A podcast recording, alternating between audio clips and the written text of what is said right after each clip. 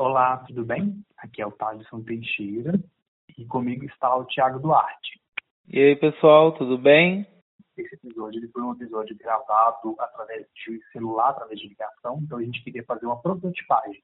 A gente fala no meio do episódio o que, que seria a prototipagem de uma metodologia que é um, um processo de, de implementar alguma ideia, de colocar essa ideia em prática. Então, eu espero que vocês aproveitem bastante. É, vai lá no nosso Instagram, audiocast, arroba e faz um contato com a gente, fala se você gostou, se não gostou, dá um, um curtir lá nas nossas publicações, tá bom?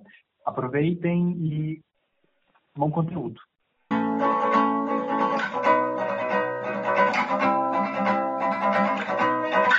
Às vezes, a gente para e pensa demais, a gente não consegue criar nada. Uhum. Então, eu sempre vivo na modalidade de pensa. No, é sempre no, no, no que, que é uma prototipagem. Você sempre vai validar uma ideia. E tudo que eu desenvolvo hoje, o podcast que a gente está desenvolvendo junto é desse jeito, o canal no YouTube, ah, mas como é que você começou a gravar? Como é que você começou a colocar? Como é que você começou a projetar? Como é que você montou o escritório? Tudo tentando. Ah, me deu a vontade de fazer, bateu na cabeça, vou lá e faço. Depois que eu fiz, aí é onde eu vou parar, vou pensar, vou revisar tudo, todas as informações, todos os dados que eu consegui coletar, todas as experiências, aí é o melhor. Então, por exemplo, dentro do escritório, é, cada projeto que eu pego é um projeto que é a melhoria do projeto anterior. Sim. Exatamente, Thiago. É, às vezes, tipo assim, a gente tem medo de iniciar alguma coisa, de começar alguma coisa, porque a gente quer sempre entregar o melhor. Mas a, o, o ótimo é inimigo do bom. Tipo assim, é, para você tentar chegar no ótimo, às vezes você vai criar tantos empecilhos que você não vai conseguir entregar o bom. Sendo que para você fazer o ótimo, o bom é o necessário. Olha, tem uma frase que o um amigo, o Edson, o Edson Silva, que é o fundador da Ingevet, ele fala direto. Ele trabalha com energia fotovoltaica, né? E ele fala assim, olha, feito é melhor que perfeito. Sim. Isso é uma frase que ele carrega direto e eu aprendi com ele. É, eu concordo com você em alguns pontos e porém que em outros eu discordo.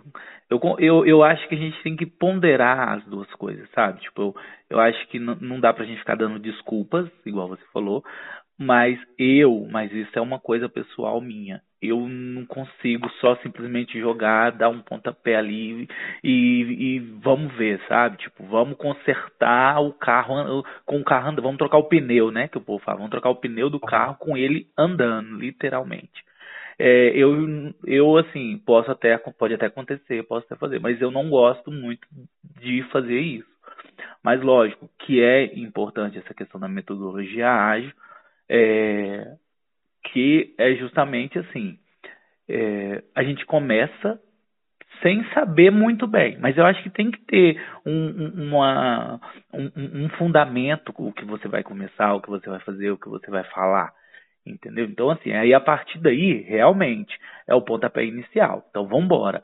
Então, beleza, fiz o primeiro, ah, não ficou muito bom, isso, isso, isso. Isso aqui dá para melhorar para o segundo, beleza. E você vai, cada um que você vai fazendo, né, seja o que for, cada tarefa, cada é, podcast, cada projeto, cada, né, o, o objetivo seu, você vai, cada vez que você vai passando para o próximo, é realmente uma nova etapa com experiências que você consegue fazer esse filtro de olha, isso funciona, isso não funciona, é, assim não tá bom, então vou tentar assim. Até que vai chegar uma hora que você é, já vai, né, tá bem melhor comparado ao, ao primeiro que você fez. Então, assim, é, mas eu também não gosto, igual é, você é meio assim, né? Tipo, de pegar e tipo, não, vamos fazer agora e pronto. E eu sempre, né, até em questão das gravações mesmo, às vezes eu falo, não, cara, isso não é assim e tal. E você não. Você não consegue, por exemplo, fazer isso, tipo, é, deixar uma coisa agendadinha para fazer e tal. né, algumas coisas. E eu já para mim não, tipo, vamos marcar. Lógico, ah, vai chegar um dia que tipo, ah, não tô bem, não tô afim, não quero e beleza, né? Não é todo dia que você tá bem para fazer o que você talvez tinha que fazer. Só que aí eu gosto de tentar é, conciliar as duas coisas, ponderar, sabe? Não ficar só dando desculpa, mas também não só na metodologia ágil. É, sim, a metodologia ágil vai ser necessária para você. Sair da, do marco zero, né? Uhum. É, existem outras metodologias, existem fundamentos. Eu estava vendo uma, uma videoaula da PUC Santa Catarina, foi, foi até o Thiago que me passou isso. É, do Leandro Carnal, tem outros professores que foram muito bons, e, e que eles falam assim que você aprende mais com você do, do que com o que os outros te ensinam. Tipo assim, é, você absorve de, de uma videoaula ou de podcast, por exemplo, se a gente grava 10 minutos, do que a gente está falando ali, no máximo 3 minutos vai ser o que você vai absorver. É, o, é, o, é, o, é a porcentagem, né? Uhum. Então, tipo assim, se você te, assiste uma aula, se você faz uma faculdade e você absorve 30% do que, do que foi passado para você, que foi te é, empurrado ela abaixo, né? Como outro termo, você aprende 30%, você aprendeu muito. Então, a partir daquilo, você vai aprender com você. Porque a, a forma como que você vai desenvolver, você vai, você vai conseguir identificar é, no seu dia a dia como, que, como vai ser as suas entregas, como que é o seu padrão de qualidade, como que você reage a determinada coisa. É, eu faço isso muito com o Thiago, eu te empurrar ela abaixo e Thiago, vamos fazer agora. Vamos, vamos, ah, não, vamos gravar. Esse podcast está sendo gravado desse jeito, porque já tem um tempo que a gente não grava. É, passamos por uma onda muito negativa no final do mês de junho, até meados de, do mês 7, que é o que a gente está agora. Para quem está ouvindo depois, a gente está em 2021, tá? Mas eu acho que foi para todo mundo esse, esse É, isso que eu ia falar. Acho que está sendo geral, né? E é literalmente todo mundo. Final de junho para início de julho. Eu acho muito legal porque eu converso com o Thiago e não é só com ele, eu converso com outras pessoas de outras áreas, advogada, eh, já conversei com duas advogadas, conversei com pessoas de engenharia, eh, professores, e todo mundo que eu falo, todo mundo fala a mesma coisa, que, tipo assim, o, o legal é que o que dá conforto, né? Que é saber que você não tá na merda sozinho, que todo mundo tá passando pela mesma coisa, as dificuldades, né?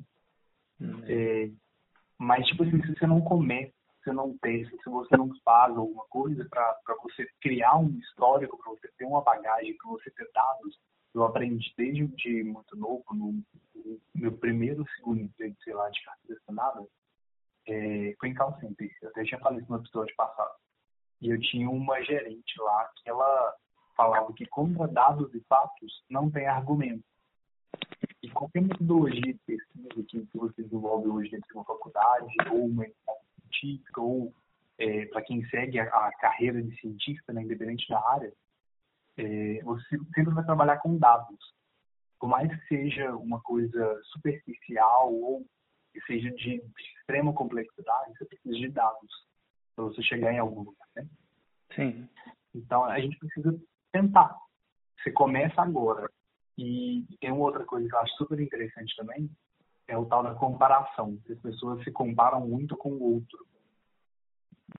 O Leandro Carnal fala isso também numa dessas aulas, que você nunca busca uma referência muito longe. Você sempre vai achar alguém que está perto para você se comparar.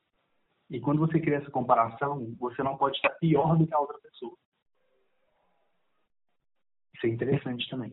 É, ele é seu amigo, mas ele não pode estar melhor do que você. E é isso que queria, ele dá um exemplo do cunhado. Que seu cunhado pode estar ganhando bem.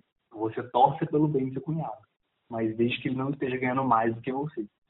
isso é verdade. É, é mas assim, esse, esse assunto, Thales, é, ah. só te cortando, hein? Igual essa questão da metodologia ágil, que eu estava lendo também, que é justamente essa questão, porque é um conjunto de práticas para entender as demandas né, do, do, do, seu projeto do, e do projeto que eu digo é do, do, do, do que, que você está focado ali, né, do seu projeto, seja de trabalho, de vida, de é, ideias e tudo.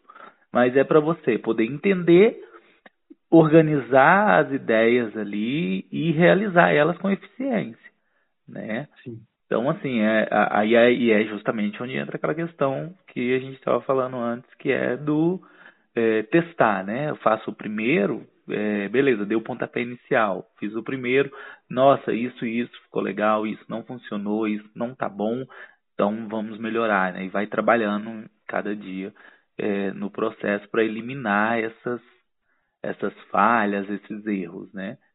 Sim. Mas ah, eu acho que é a coisa que mais resume sobre essa questão da metodologia, né?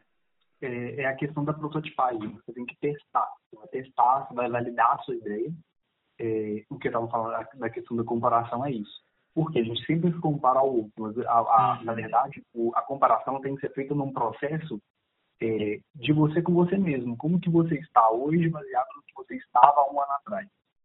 Você tem dados guardados, você tem, é, sei lá, coisas que você realizou no ano passado e que você consegue comparar com coisas que você realizou esse ano e que hoje você vê que você está melhor ou pior do que o ano passado? Esses dados são importantes. Quando eu crio um processo que eu venho a louca na cabeça e falo, eu vou fazer isso aqui agora, eu vou escrever um texto, eu vou fazer um conteúdo para poder publicar, que eu vou divulgar alguma coisa no Instagram, é porque eu preciso criar esses dados. Então, tipo assim, o, a, a TV de Arquitetura hoje, ela está muito melhor um ano e meio depois do, da, da criação dela. Porque eu, eu, eu fiz essa, essa prototipagem. O primeiro ano da TBT ela não deu lucro. O segundo ano, a gente está tendo trabalho, mas não é lucro. Eu vou saber se a empresa vai dar lucro daqui dois anos, que é no quarto ano de empresa. E as pessoas não têm essa paciência de esperar é, esperar ter os dados e ter os fatos para você criar as constatações. Por que, que a maior parte das empresas, é, principalmente no Brasil, que é um dos países mais empreendedores do mundo, é, por que, que a maior parte das empresas quebram com menos de dois anos? Porque as pessoas não sabem acumular dados, não sabem é, esperar o tempo das coisas acontecerem e, e ver qual, qual é a curva de crescimento é, exponencial né, durante esse processo, durante esse período. Você precisa ter pelo menos de dois a três anos de dados para saber, ah, se você quiser encerrar a empresa depois de quatro anos, você vai saber, ó, oh, estou encerrando a empresa com quatro anos, mas eu encerrei a empresa no positivo. Ah, estou encerrando a empresa, mas encerrei a empresa no negativo. É. Você esperou o, o período certo, o tempo certo, para saber se as coisas eh, deram certo ou não? É verdade. E, e o, o principal aí também, né? Nessa, já entra uma outra questão, eu acho, né? mas tá lógico dentro do assunto, que é um dos principais problemas dentro de, de todo esse processo que a gente falou é a falta de investimento. E quando eu falo isso aqui, não é falta de investimento financeiro até não. Mas é, às vezes, é falta de da pessoa se informar, estudar, né, pesquisar e estar tá por dentro do assunto e aprender como que funciona, principalmente essa questão que você falou, que é justamente né, essa parte de administração, digamos, aí, de empresa. É, não, né, não é fácil. Então, às vezes a pessoa vai nesse, nesse estilo aí de prototipagem e tenta, né, o negócio às vezes até começa a dar certo e tudo, mas o que? Falta investir em conhecimento, em, em aprofundar, né? E, independente da área do que for. E eu, eu tô até falando isso porque eu conheço, tenho pessoas próximas que é, tem, possuem negócios que é, não têm ido bem e por um lado por essa parte, entendeu? E nem é, é na área de, de arquitetura, não, em, em outra área. E eu vejo que é isso, assim, também, entendeu? Isso ajuda, lógico que o momento tá, não tá bom para ninguém, né? E só tá bom para dono de supermercado.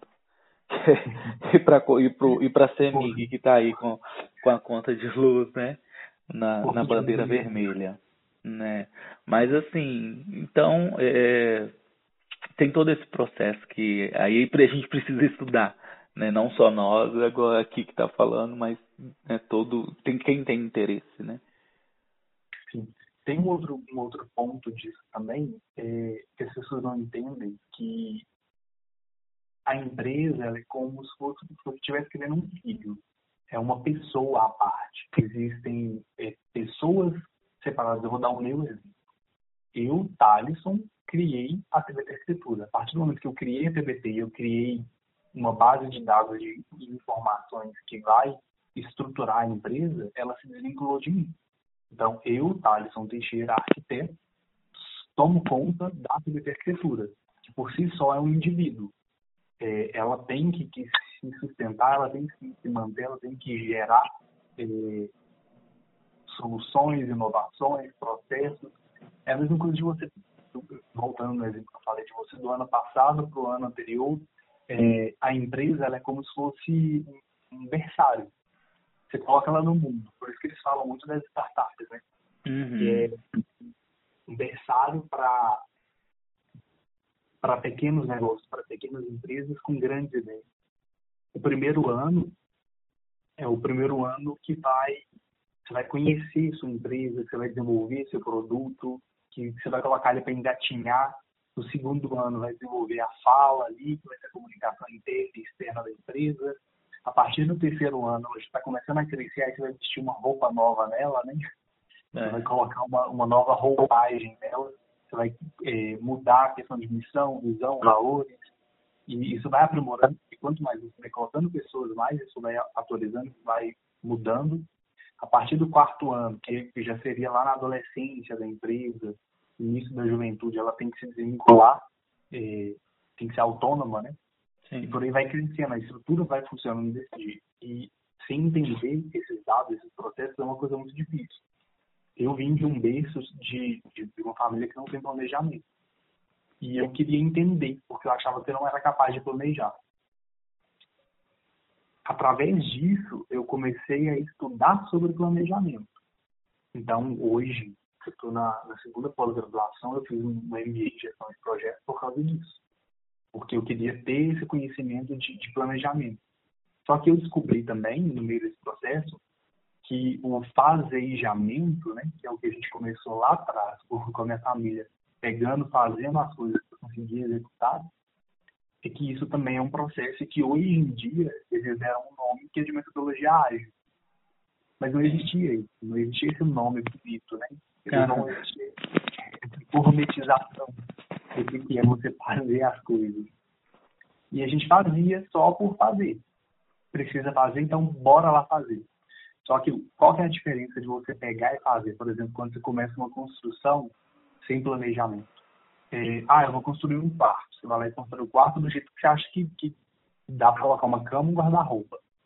Só que você não tem um planejamento de pensar que aquele quarto ele pode mudar de função, ele pode tornar um escritório, ele pode virar uma sala mais para frente, pode crescer, pode encolher, pode aumentar a família e onde caberia uma pessoa, agora tem que caber quatro. Entende? Isso é planejamento. É você pensar é, antes e, e pensar em, em, no máximo, né, você não vai conseguir pensar em todas, mas no máximo de variáveis antes de, de executar. Então, essa metodologia ágil, ela fala muito sobre isso também. Sim. Sobre você colocar em ação, você guardar os dados, você observar e na, no próximo passo que você der para poder executar novamente, para poder começar o, o, ciclo do PDCA, né, que é o ciclo de, melhoria, de melhoria contínua, você já voltar com dados e informações que vão melhorar aquele, aquela, aquele primeiro ciclo que se fechou. O que, que você enxerga disso, Thiago? Ué, Thaleson, é, concordo plenamente. E o engraçado que, que eu percebi que, que você até citou bastante, e até involuntariamente, assim, que foi a questão de que é, aquilo que eu acabei de falar, que é pô, é estudar. É, o que, que você fez? Você foi atrás de informação, foi atrás de Sim. estudar, atrás de procurar saber, né, o porquê, o para quê, como e outra coisa igual você citou aí também, essa questão do planejamento né, de, de obras, que é o que? A ideia do, do projeto, né, que falando já vindo para arquitetura, a ideia do projeto é isso, é a gente tentar cercar o máximo de interferências que vai ter lá no final, né, de talvez de coisas que, ah, igual você deu o exemplo aí do quarto, fiz o quarto, às vezes a circulação não vai funcionar por causa do tipo de guarda-roupa que vai pôr e a cama, sabe? Igual muitas vezes acontece cliente querer é, uma cama, aquela king size, né? Size. É, e ela, ela não caber dentro do quarto, porque o quarto é pequeno e tem o guarda-roupa e não tem outro lugar para colocar o guarda-roupa e simplesmente não cabe. Então ele tem que se contentar com a queen mesmo, a de casal, né? A convencional. E... É um exemplo ótimo disso, porque eu tô mexendo num projeto agora, tinha um casal super fofo, eu achei muito interessante que eles falaram assim, tá, Alisson, a gente não quis comprar nada. É, eles já estão me pagando o projeto há algum tempo, e agora que liberou a chave do apartamento que eles vão começar a mexer. Eu falei assim, ah, você já tem algum móvel, alguma coisa que vocês queiram colocar? A gente não comprou nada. Porque a gente, a única coisa que a gente tem e que a gente queria ver com você é uma cama. Aí hoje a, gente mandou a cama é uma king. Aí eu virei pra ela e falei assim, não vai caber dentro do seu quarto. Ela, tá, isso não tem problema. A gente já sabia que poderia acontecer isso. E a gente vai seguir as suas orientações. A gente quer fazer o projeto do jeito que você acha que tem que ficar o projeto se você é o especialista. Uhum. Só que eu acho muito interessante porque tem muitos clientes que falam assim, ah, eu chamei o arquiteto e ele está desenvolvendo lá, mas eu já posso ir comprando e ele vai ajustando com o tempo. Tipo, ele vai mexendo, vai mudando o projeto se essa cliente tivesse esse pensamento e a cama dela lá, ela não fosse trocar, ela não conseguiria atravessar para os dois lados. Pois é. Não, não teria acesso aos dois lados da cama. E isso é muito comum, né? Essa questão que você está falando. Às vezes o cliente ele até e, e olha para você ver, a gente passou recentemente pelo um caso em que nós fomos contratados, né, a VT, e a gente desenvolvendo o projeto, o cliente ligou e falou, olha, eu comprei X coisa aqui e é isso. Eu, eu vou colocar isso aqui agora. E aí nós entramos em contato e falamos, olha, né, mas você já comprou? Porque a gente está desenvolvendo o projeto e é totalmente diferente, né? Eu tenho que incluir um produto que o cliente comprou do que eu já pensar num, num, num produto específico para a necessidade dele. E aí ele conseguiu entender isso e falou, não, eu, eu, né, eu vou esperar um pouco então e vamos ver, sabe? E aí ele deu o braço a torcer e esperou o projeto e no final ele falou, nossa, ainda bem que, que eu não comprei, sabe? Porque, mas isso é bem comum mesmo acontecer, né? E esse daí é um cliente que não é o cliente ideal. Eu imagino que o cliente ideal é o cliente que eu falei primeiro, que é o cliente que o que você falar é o que ele vai fazer porque ele sabe que você é especialista. O segundo Sim. caso é o cliente que acha que ele pode fazer, que você tá ali para poder servir ele, que vai mudar, né? Para resolver os problemas. É, só que ele ainda é um cliente que ele é parcial. Então, se ele te escutar, ele ainda volta atrás. Sim. Agora tem o, o, cliente também que acha que o alecrim dourado, que está contratando o arquiteto só para status, né? Uhum. Porque ele não vai seguir suas orientações. É, ele vai fazer do jeito dele. Você entrega o projeto e ele fala, depois ele fala, ah, eu comprei tal material e ele vai instalar. Ele vai, tá, mas eu te entreguei uma paginação feita com esse revestimento, com esse tamanho e não tá igual não tá igual, as cores não, não vão casar, como que você vai fazer? Ah, eu vou colocar porque eu já comprei, estava mais barato. Acho que os 20 dólares quando eu uma obra, estava mais barato. Ah, eu consegui comprar um lote com uma quantidade maior. Aí depois que vê pronto, ah, eu não fiquei satisfeito. Aí vai jogar com o no profissional. É. Ah, o arquiteto não, não soube me atender muito bem, ou quando eu precisei da ajuda dele, eu liguei, ele não podia me ajudar, então o cliente não entende que você entregou um detalhamento, que ele tem que seguir aquelas instruções para o projeto dar certo, que ele não tem que ficar te ligando meia-noite, uma hora da manhã, final de semana, para que você resolva um problema de, uma obra que você não foi contratado para fazer aquele serviço de execução, no caso. Isso, de administração, que for. É. E, e, e, esse é o negócio, né? Muitas vezes você entrega o detalhamento e é, e é igual você está falando, às vezes o cliente te liga, né? Para poder confirmar informações que já estão ali também.